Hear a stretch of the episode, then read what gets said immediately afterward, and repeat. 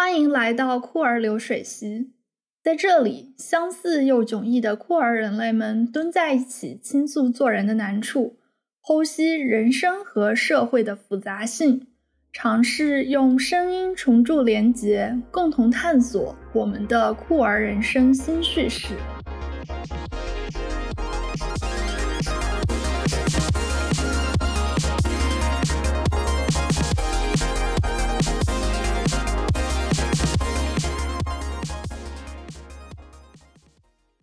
呃，欢迎来到我们的第三期节目，我是主播 K。这期节目由我一个人来主持。呃，本期节目是我们第一次尝试访谈形式，与前两期相比，在访谈类的节目中，我们想更多听嘉宾分享自己的生命经历和对酷儿相关主题的思考。那么本期我们请来了拉皮，和我们一起聊聊无浪漫吸引身份和社群共居，相信也是对我们前两期内容的一个很好的延伸。那么首先，我们让拉皮来自我介绍一下吧。大家好，我是拉皮儿，pronoun 是 she day，我自我认同是 a romantic and demisexual，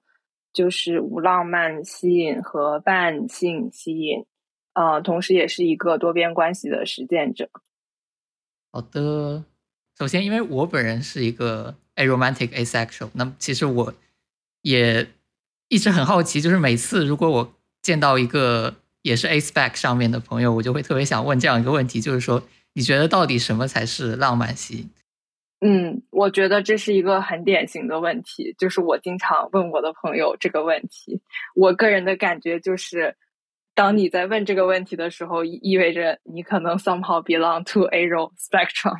就是我觉得，嗯，对于无浪漫吸引的人来说，就经常会想要在有浪漫吸引的人那里去问到一些。嗯，criteria 就标准，呃，可能就是说，在做什么这样的事情的时候，你会感觉到浪漫。然后我们去理解说，到底什么是浪漫的感觉。但是对于有浪漫的人来说，他们就是我感觉到了，就是感觉到了。所以很多时候我也很困扰，到底什么是浪漫的感觉？嗯，不知道这个这个好像也没有回答你的问题。对，这个可能就是一个回答不了的问题。我就记得之前。有朋友，我跟朋友聊天，然后他说，就可能，呃，有人觉得浪漫吸引是一种脸红心跳的感觉，然后我就说，我是很社恐的一个人，我只要跟我不是很熟的人说话，我都会非常紧张，都可能会这个脸红心跳。对谁？那难道说我对谁都有这样的 attraction 吗？就是反正有很多各种各样的 criteria，就是这些标准对我来说，可能我觉得都不是很 make sense。那可能这是一个。呃，无浪漫吸引谱系上的人的一个共同体验。对，然后我之前看到一个、听到一个，嗯，也是采访 Aero A Spectrum 的人的播客的时候，他们就写到说，呃，去证明自己的无浪漫，或者说，呃。证明自己的浪漫吸引，对于对于 Aero Spectrum 的人来说，就像是 prove something that's unprovable，就是就是我们一直在嗯，我也觉得这是一个认同嗯 A Spectrum in general 呃比较困难的地方，就是你在描述一种无，但是你很多时候你要先去 define，先去定义说有是什么样的，这个就真的很难了。嗯，是的，那就是对你来说，对于浪漫这个这样的一个概念的认识，是经历了怎样的过程呢？就是从你呃逐渐开始认识到自己的 aromantic 这样的身份。我认同自己 aromantic 还是比较近期的事情。呃，我最开始是接触到了 demisexual 这个概念，嗯，这个大概是两年两年多以前。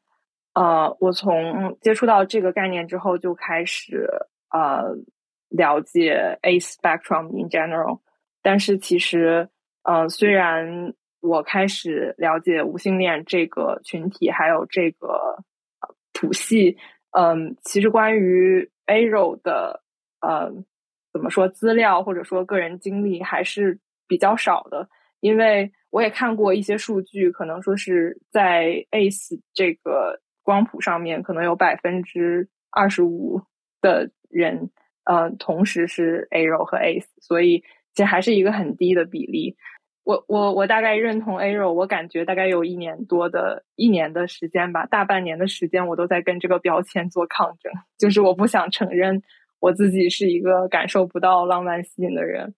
嗯，或者说就是本身这个无浪漫这个词就给我一些比较负面的一些感觉。我觉得我可以做很多浪漫的事情，为什么我我是一个对别人感受不到浪漫吸引的人？然后直到就是去年，在一段嗯，可能有一些浪漫期待的关系里面，让我就是体验到了一种呃，romance repulse，就是浪漫浪漫吸引厌恶，应该是这么这么说吗？这种浪漫的厌恶是对于是具体是怎么样的一种感觉呢？是对于说一种。可能做一些浪漫的事情了，会感觉到厌恶，还是就是对这种对这种 attraction 的存在本身？我好像都有一点，就是我也嗯，就我的具体的表现，很很多时候是嗯，在对方去让我澄清跟他的关系是不是跟呃友情不一样，或者说是不是跟是是就是。Why am I special to you？我就感觉到很大的压力，然后这个时候我就会觉得说，好像我需要去去 lie about it，因为我仍旧很喜欢这个亲密关系，但是我就是无法去回应这种，因为他对我的这种感情，然后我就会觉得说，嗯，很很愧疚，然后就会。想说，那我们要不然就不要这样了，就是就是你要不然就离开我吧，就是你你你你离开我也比让我天天去证明我对你的感觉跟跟朋友的感觉不一样要好得多。所以就是我那个时候才意识到说，可能可能我就是得接受我自己是一个对其他人感觉不到浪漫吸引的人。嗯，可以理解，就是说对这个身份的接受是挺难的一件事吧。就是其实，因为浪漫在社会里面是有很多被美化，就是有很多好的含义在。那可能，嗯，如果要说自己是无浪漫的话，其实就有很多那种负面的含义在里面。对，而且而且，其实我，嗯，就是还有一个很呃很有意思的点，是我其实经常被我的。嗯，无论是对象还是朋友，会说到我是一个，就是我很愿意给其他人付出，然后我也很愿意做一些这种，嗯，在他人眼里看起来很浪漫的事情。但是对我来说，其实我不是对你有浪漫感觉，我只是觉得，呃，人们应该这样对待彼此，你知道？然后我以前在一些，呃，在我呃最早期的。比较单偶制传统的异性恋的关系里边，还因为这个被嗯，either 我的对象或者是我的朋友的对象，嗯，就是批评过，就是说你对每个人都太好了，然后你对人这样好的话，嗯，别人会想歪的。但是我就说我根本没有想什么别的，我就是觉得人就应该被这样对待，为什么要说我？怎么说？这不能算是荡妇羞辱，但是确实是他们把所有的事情都 relate to 我跟我对别人要有意思，然后我，嗯，我才对别人这样子。嗯，好像就是对于说哪些行为是属于朋友，哪些属行为可以属于浪漫爱，好像社会就有这样的一套的那种 那种规范。对，对，然后我好像一直都不太符合这个规范。我感觉其实我也经常被人说，就是对别人都很 nice。我不知道，可能是有这个原因吧？对吧？我就感觉跟一个人，我想要跟一个新认识的人做朋友的表现，和我想跟一个人来谈恋爱，我感觉是差不多，没有什么太大的分别。我我的恋爱基本上都是哦，对方想谈恋爱，那 OK，那我们可以谈谈试试。那你现在的话是对于这种？你自己 arrow 的身份是已经到了一个比较稳定的接受的状态了，还是还在挣扎？哦，我觉得，我觉得我一直都在，我一直都在接受的过程当中。哦，了解了。有有的时候，对，有的时候甚至会希望，因为我我其实反思了很多我的成长经历，就是我觉得可能我一直以来都不太能接受这个身份，好像你的成长过程中，无论是你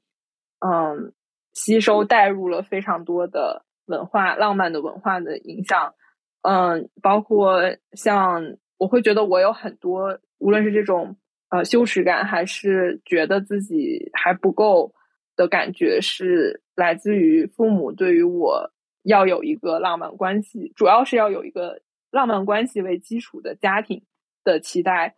呃上面来的。然后我就会一直觉得说，哦，那我也没有觉得对谁是很特殊的，然后我也没有觉得说我要非非要跟别人谈恋爱，然后。那如果我不会，我我不想这样，但是我还一定要有。那我不会，是不是就得学？然后我就一直在督促我自己去学，然后学了这么多年，你现在突然告诉我说，也不是突然告诉我说，我突然发现，哦，我我本来就是挺好的，我也没有什么不对的，我就是感觉不到这个浪漫吸引，我也是很正常的一个人，我这么多年。也挺开心的，就是如果我没有浪漫关系，也没有没有损伤我的任何快乐，嗯，我觉得就是就是突然好像啊，你原来学的这些都白费了，或者说你原来就是你本来就可以不用这么委屈自己，让自己这么难受，然后嗯，我就觉得找到呃无浪漫或者说这些身份标签，其实都是作为酷儿的我们。在这个。比如说，有一个主流的 norm，这个社会里边，嗯，发现自己的正常和接受正常的接受自己的一个过程，嗯，我就觉得我还在这个过程里边，我可能要一直 在这个过程里。那想再问问，就是说，对于你 demisexual 这部分的身份，你现在认同的情况是也在挣扎吗？嗯，稍微好一点，因为好像他，我认同他的时间更长。然后，嗯，我也觉得，当就是谈到性吸引力的时候，好像我可以更理直气壮的讲说，哦，我我确实对于帅哥美女和和和普通人没有太大的。当讲到浪漫的时候，这种吸引是更难描述的。我就觉得说，嗯，demisexual 好像让我觉得，嗯，比较好去接受，它更具体吧。应该说，那这个 demisexual 的 demi 是说在什么情况下会有 attraction？嗯，从教科书的定义来说，是当两个人有比较强烈的情感连接的时候。嗯，我确实会体会到跟有性恋差不多的这种对于另一个人强烈的这种性的吸引力。嗯，但是其实就是它是非常，它是有很。很多的条件在的，嗯，在没有这个 partner、没有这个对象的情况下，可能我跟呃完全的 asexual 的体验是差不多的。OK，那对你来说，可能就是说这两个身份还是不是很情况不是很一样嗯，就是我的话，其实就是因为既是 A 柔也是 Ace 嘛，然后所以其实我既不知道什么是浪漫系，也不知道什么是。Sexual attraction 就是，所以两个其实都差不多，差不多的挣扎。嗯，对，还有一些就是我有一些嗯，sexual attraction 也是会在一个就是有条件性的感受到 sexual attraction。如果这个我特别想完成这个 sex scene，就是这个场景，然后我就有很大的动力去做这件事情。然后其实我觉得那个对我来说，这个人对我来说有没有？Sex attraction 不重要，就是我想要去完成这个场景，对我来说很重要。好的，那正好刚才也提到了，就是你现在的 relationship 的情况，那可以先请你简单讲一下目前的这个状况吗？嗯，我现在个人的亲密关系是我有一个在一起两年的女朋友，嗯，她我我们一直是。呃 polyamory 的关系，呃多边关系。嗯，他也有自己的同居伴侣。我们大部分的时间都是异地。那你觉得你现在跟这个女朋友的话是有有哪种的 attraction 吗？哦，我们还是有很强的 sexual attraction，确实也有很强的情感连接。但是我们共同的定义就是它并不是浪漫的情感连接，就是它不属于浪漫的范畴之内。我们也不希望它被人理解成一个典型的浪漫关系。哦，好的。你刚才自我介绍的时候就说你是一个多边关系的实践者，那么对你来说，选择这种非单偶制的呃方式和你的 A 柔身份有什么的关系吗？我觉得一开始在选择进入非单偶制的关系的时候，我只是觉得它跟我。想要的或者理想的人跟人之间的关系比较的接近，就是我不希望说人在进入了一个呃浪漫关系之后，这个浪漫关系就就会占有所有的优先级，并且你一定要去放弃你跟其他人连接，无论是什么样的连接的机会。我当时其实还没有。发现 Arrow 这个身份，然后也还没有认同为 Arrow，但是当我认同为呃无浪漫性的人之后，我就回过头来想，我觉得其实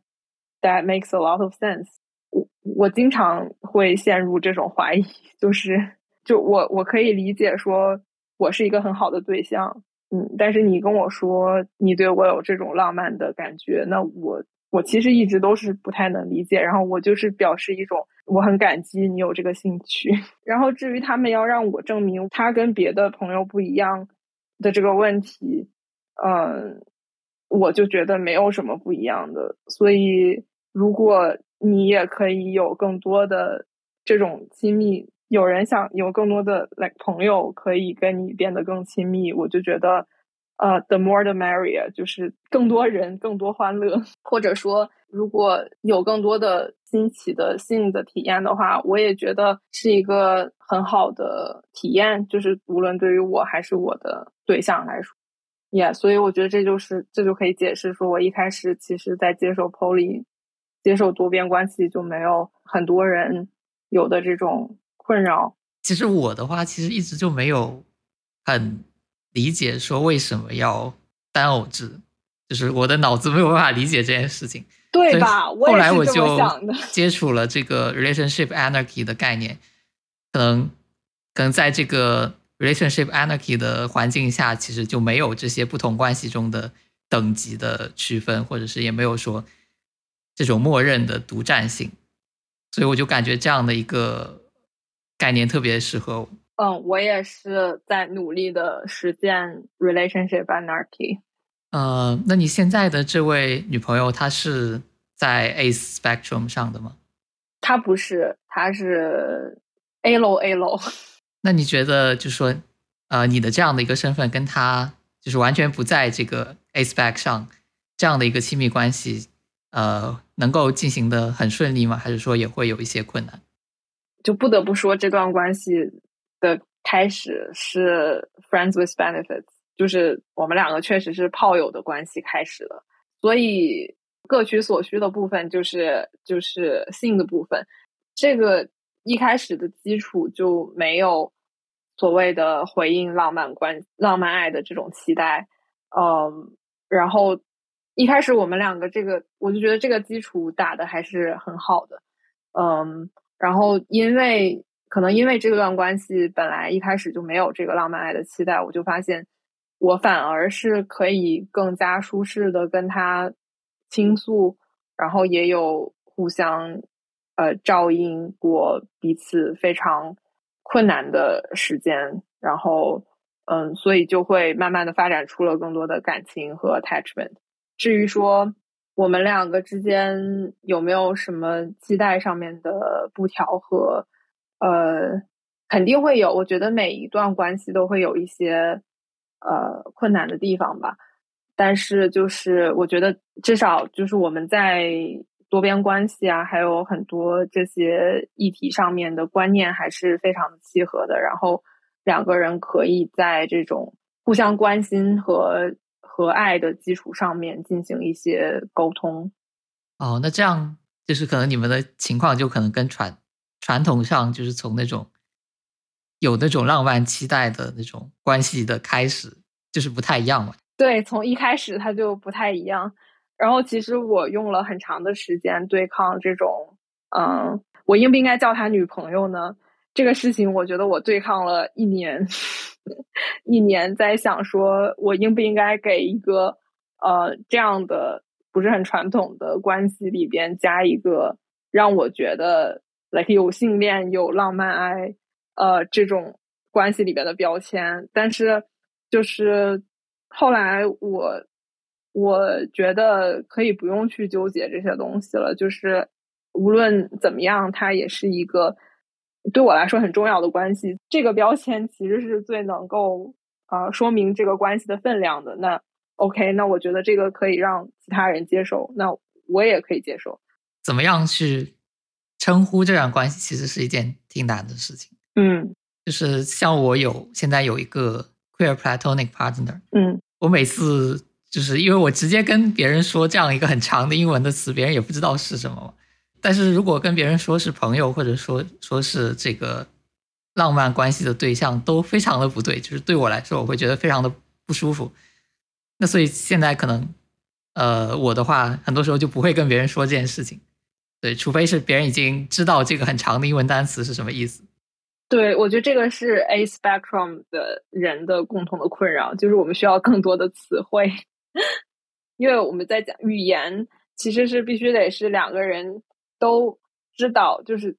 都能够互相理解才能够沟通嘛。但是就是我们就好像 A spectrum 的人，他有自己的一套语言系统，然后这个并没有被世俗所接受，所以就经常会，呃，我们经常要做一些。翻译或者科普的工作，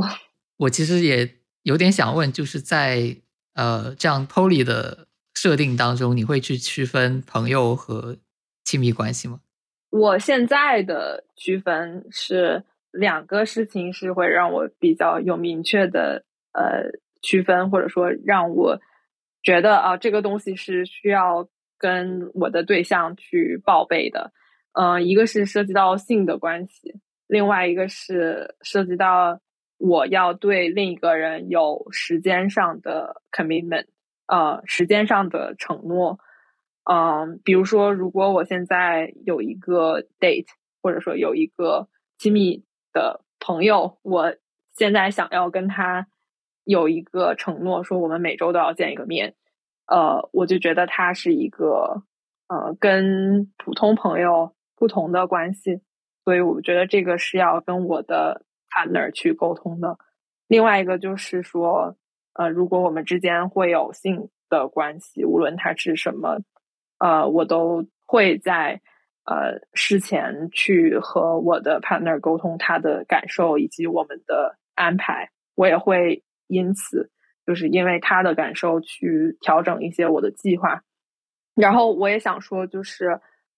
因为在我。尝试多边关系之前和和我尝试多边关系之后，我觉得一个很大的变化就是特别帮助我思考了更多关于我想要在一段亲密关系里边获得什么，呃，和我能给别人什么的这个思考。就是我觉得他，尤其是 R A，他有一个呃 practice 是让嗯你的跟你进入关系的这个对象。嗯，两个人都他有一个大的一个好多泡泡的这种这种表格，然后它这里边就会分成，比如说亲密，还有呃性，还有说呃浪漫也有，然后包括也有一些怎么说，how how do you stay connected？你们两个怎么样去保持连接？就他非常把很人跟人之间的关系划分的很细致，然后他就让我。呃，有一个工具说可以跟你去讨论，说我们可以进入一个怎样的关系？就是因为它是基于我呃对你的期待和你对我的期待，然后我们两个 overlap 的部分才是我们的关系。嗯，所以说就是 instead of 说我想跟你谈恋爱，呃，我想我想跟你谈恋爱，我想跟你约会，呃，我们会去说啊，我想跟你发展一段保持一个亲密的啊，没有浪漫的，但是有性的关系。嗯，然后具再具体到我对你的期待是一周见你一次面，每天给你发短信，然后和和什么，比如说我们多长时间，我们可不可以一起去探索一些呃 kinky，可不可以去一起去探索一些呃什么东西？所有的东西都非常的具体，他就把一些我觉得说浪漫，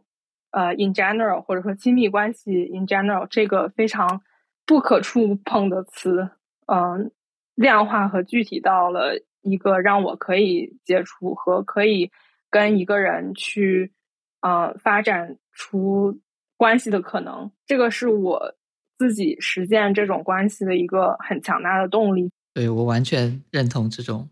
呃，而且其实我觉得很多的这种亲密关系里面的问题，都是因为没有这个协商，就是大家都会说哦，浪漫爱就是这样的，就是我。不想让你去见你的更多朋友，就是因为我爱你。然后什么，我给你送花是因为我爱你。呃，我每天给你发短信，给你 check in，因为我爱你。然后这个这种 expectation，这种期待，如果投射到对方身上，其实是你想要去被对方这样的对待，然后你又不肯说出来，你用这种说付出的方式让对方有这种。愧疚感也好，还是怎么样，然后，然后最后你就发现两个人的期待非常的不不合适，然后你你又会一直去用这个“爱”这个词，呃，去责备对方说你不够爱我，然后我就觉得说这些东西明明是可以避免的，如果你们两个可以好好讨论一下，说啊，这个关系到底是什么？我对你的期待是什么？你对我的期待是什么？嗯，大家完全可以发展出很多很很很不一样的关系，只要你有这个。想象力和有这个框架，那所以说是因为有这种 Poly 或者是 RA 的框架下面，所以说可能对你来说，在 A 柔和不是 A Spec 上的这样的一种亲密关系是可以比较顺利的进行。哦，我还是有这样的信心的。好的，好的。呃，那么我们接下来可能想聊聊关于呃社群相关的东西，就是因为呃拉皮你就是你肯定比我。在这种呃女权或者是呃 queer 女性的社群里面有更多的经历啊，所以我想呃问问你，就是说作为你一个 aromantic 和 demisexual 这样的身份，在参与一些社群呃活动的过程中，会感到一些呃不适，或者是有一些不是那么好的地方嗯，还是会有的。我就分两个呃部分跟你聊，就第一个部分是我自己。内心的自我审查的部分，因为我其实很早，我也对于女权经历了一个说，呃，有一些羞耻，然后到我带上一个激进的女权主义者的标签，呃，我我现在一点都不害怕别人叫我是一个激进的女权主义者。啊，然后我自我认同为这个激进的女权主义者之后，我就经常会自我审查，说觉得我自己不够 sex positive。呃，其实不是 sex positive，然后他是一个，就是我怎么就他心里面有很多，就是我怎么就不能随便出去跟别人打炮呢？我怎么，呃，我我就是又开始了，就是一生勤奋的老中人就开始不会就不能学嘛，然后有非常多的这种，就是如果我不够性生活啊不够活跃，是不是我就不够不够激进，不够女权？然后等到我认同为我自己是呃认同我自己的 queer 呃酷儿身份，还有我的 like lesbian 的身份之后，我就又会觉得说啊，我其实没有那么多的嗯想跟女孩子谈恋爱的冲动，也没有那么多的嗯性的经历和体验，那我是不是就不够不够 lesbian 不够不够女同？嗯，这个在我最近看的这个呃，想做饭的女人和想吃饭的女人，by the way，非常安利大家去看这部剧。呃，里边嗯，他的第二季有一个呃 ace lesbian 的角色，我非常的感谢这个剧组，嗯，把 ace spectrum 的女性角色，嗯，放在这个剧里边，作为一个很好的 representation。他跟我有一样的困扰，他说就是他觉得说他对女性没有这么多的 sexual attraction，他能不能叫自己是女同性恋？然后，但是他经历了一个觉醒，就是说，那谁是合格的女同性恋？这个是谁来定义的呢？其实也没有什么标准，说你一定要符合什么，你才能是女同性恋，对吧？后来他就他就很骄傲的把自己呃是 ace lesbian 放在他自己的 Twitter 的 profile 里边，然后我觉得这个对我来说是一个很大的鼓舞吧。然后，嗯，我后来发现，就是我自己的这些自我审查。嗯，也犯了一个犯了一个跟其他人对我的呃期待同样的错误，就是我把 sexual attraction、sex drive 和 sex action 这三件事情明明是很不同的事情，就混为一谈。嗯，就是说性吸引力和性的呃行为，其实主要是这两个去混为一谈。我我后来的自我和解的过程就是说，non-practice slut is also a slut。Non-practicing queer is also a queer。举一个简单的例子，就是说，你不能因为一个人他在一个呃异性恋的关系里边，比如说他自我认同是 bisexual，嗯，他同样对于同性有呃他感觉到性吸引力，他自我认同是 bisexual，你不能因为他现在在一段异性恋的关系里面就说他不是 queer，他呃不是 bisexual，人家自己说了自己是什么就是什么，所以我就觉得。这个是我自我和解的一个呃一个方式。嗯，我觉得我也蛮感同身受的，因为可能对我来说，我现在是一个 non-practicing 呃非单偶制。Solo poly, it's also poly. Yeah，那就是刚才你说的第一部分，那可能还有一些跟社群相关的一些其他的事情吗？最近比较最近的一件事情是，我听了一档。不指名这个是什么播客，嗯，但是其实可以代表呃很多在讨论孤儿群体的时候的一个嗯不是很 ace inclusive 的点，嗯，就是比如说在讨论到呃女同性恋的启蒙的时候，或者说大家每次讨论到这种酷儿身份，都会问一个问题：How did you realize？something. How did you realize you are queer? How did you realize you are a lesbian? 你是怎么意识到你自己是个女同性恋的？嗯，我我发现这个大家都会 by default 认为大家都会经历呃性吸引力，就是如果你没有经历异性跟你的性吸引力，那你应该是经历了同性跟你的性吸引力。呃，没有人讨论过像我这种，对我来说。我的身份认同的困扰，也是因为我一直觉得这个他人对我的性吸引力都很低，或者是都是差不多的，也没有同性跟异性的区别。那尤其是对于 non-practicing 的，我就觉得就是更难说了。就是我们呃无性恋群体的这个 preference 是怎么样去界定的？呃，然后当你去讨论呃说你是怎么意识到你对同性有。呃，同性对你有性吸引力的时候，你就在预设说他是有性吸引力的，而没有讨论到一个没有性吸引力的情况。我就觉得我的经历没有被没有被代表，没有被说出来。我其实可以打一个比喻，不知道恰不恰当，就是就比如说，对于呃讲述这种跨性别这边的故事，可能也会有一些人会聚焦在说，你很小的时候就就有 realize 说，我想。我想成为另一个性别，但是反正对我来说，我没有这种情况。就是每个人的这个 journey 也是非常不一样的，所以像这样的一种描绘，就是过度的把某一种生命体验中心化，其实是一种不是很 inclusive 的行为。嗯，我非常同意。然后包括有一些论调也是，现在已经应该已经很少了吧？就是说，呃，可能说同性恋是是天生的，还是说后天？形成的，我有的时候也很羡慕他们，就是说啊，我什么十几岁的时候，别人喜欢看男孩子，我就喜欢看女孩子。呃，就 something like this，我我就觉得，哎，我有时候也挺羡慕他们的，怎么就知道呢？我跟我的其他 ace 朋友的聊天，也会，他们也会指出一些说，因为这样子的困扰，嗯，所以他们其实很难融入，嗯，其他的 queer 社群。呃，尤其是比如说像 lesbian 和 gay 的社群，他们都其实是非常高度的，呃，我们说浪漫化或者是性化的。本来是酷儿群体，大家其实应该都都 share some kind of trauma，但是 ace people，嗯，actually have different kinds of trauma。然后我也觉得，由于我们有更少的 representation，很多的时候这种。trauma 是被低估了的，呃，或者说，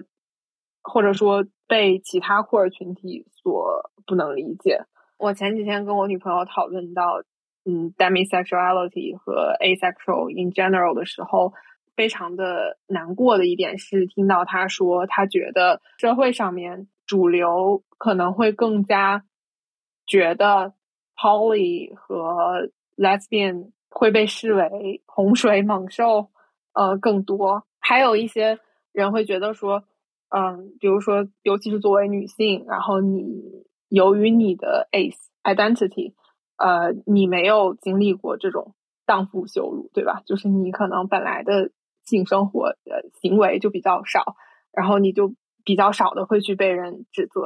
为荡妇，好像我们就经历更少的痛苦一样。我觉得这完全是因为我们呃 ace 群体的经历的 trauma 没有被足够多的讲述。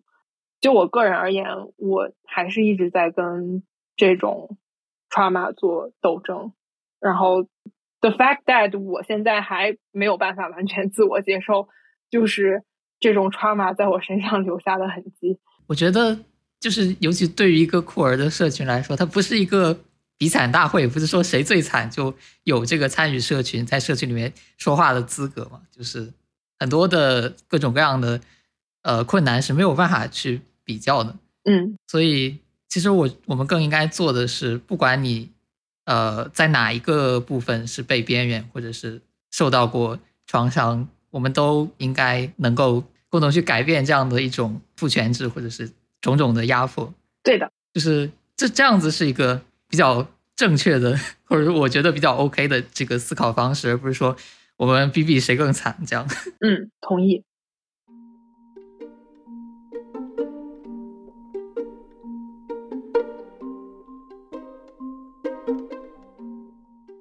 如果喜欢我们的节目，请记得在播客平台订阅以及留下五星好评，也欢迎分享给你身边的酷儿和爱来朋友们。如果有想对我们说的话，可以通过 Show Notes 中的反馈表或是邮箱给我们留言。感谢大家的支持。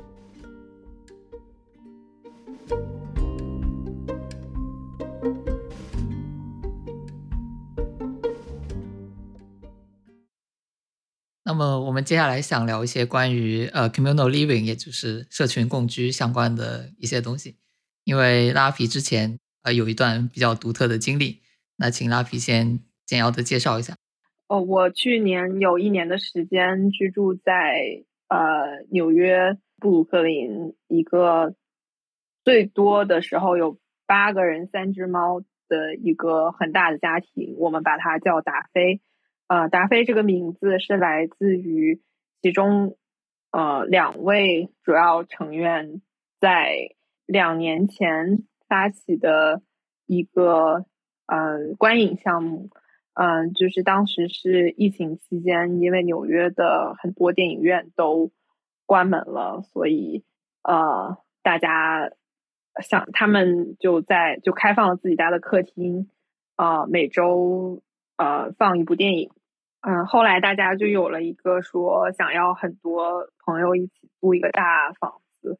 呃，一起生活的想法。呃后来就在二零二二年实现了。好的，如果想对达菲了解更多，可以去听我们 show notes 中链接的一个呃另外一个播客的访谈。那么现在距离上次访谈已经过了大概有一年多了。呃，想问一下，呃，拉皮对于呃这一年之后的一些 update 或者是一些新的想法。首先就是啊，因为我听起来达菲像是一个新的，就是不是那么传统的生活方式的一种实验。那么首先想问一下，是这个是在当时是有这样的 intention 吗？还是就是没有？我们确实没有抱着说这是一个新生活的实验啊，开始 这个这个家庭，呃，更多的就是呃。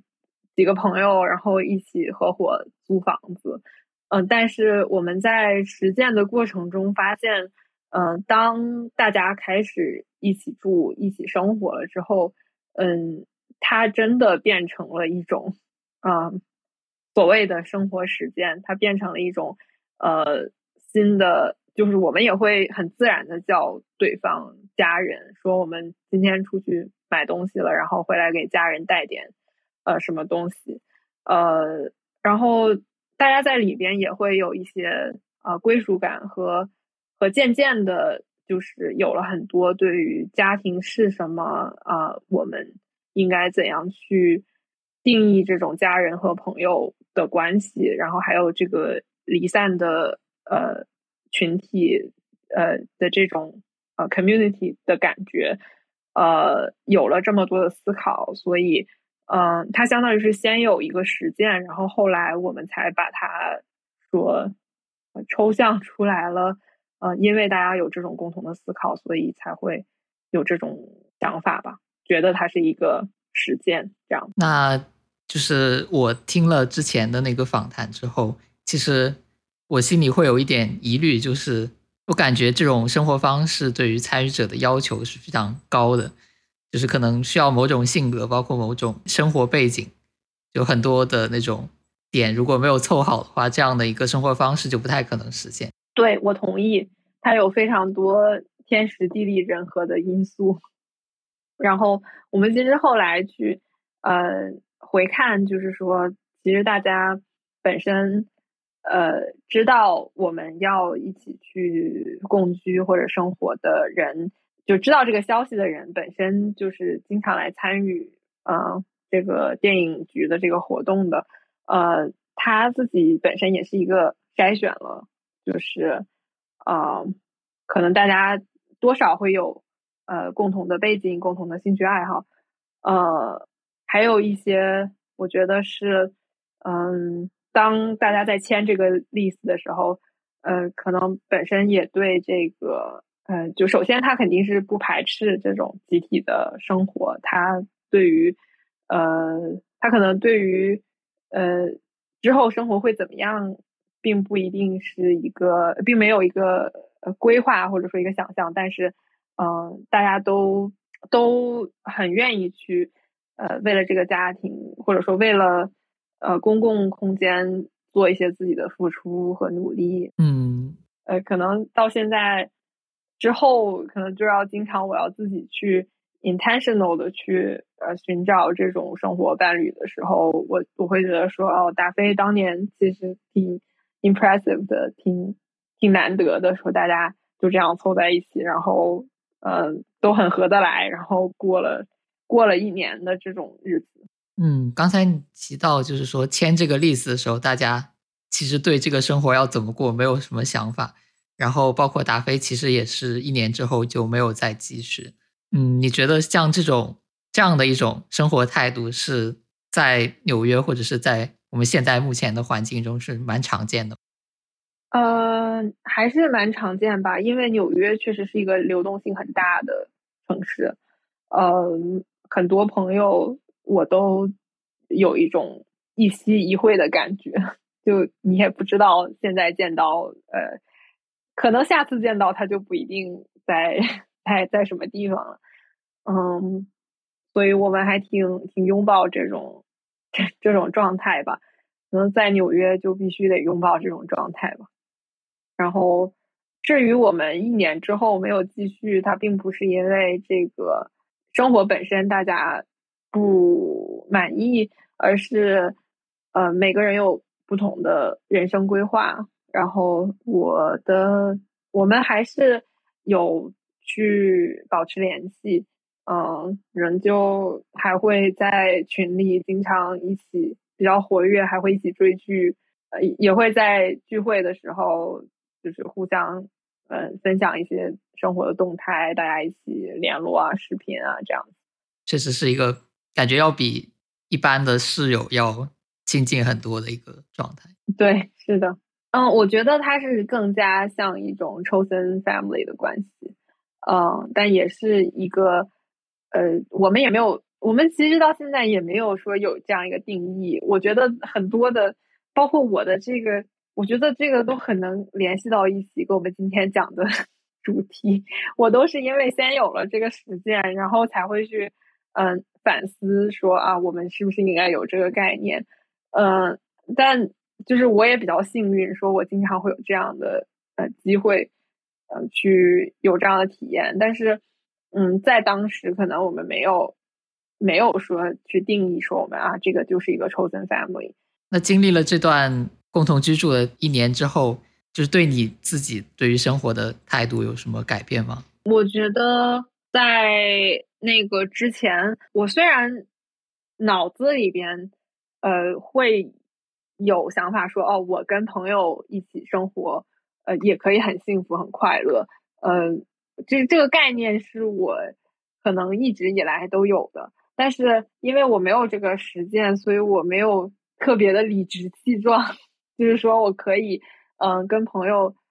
建立就是很深刻的。这种像我跟达菲的家人们建立的这种关系，比如说在生病的时候，我们也会互相照顾。然后，呃，日常生活里边，像吃饭啊、做饭啊，这个是我们很、很、很经常的合作的这样的一个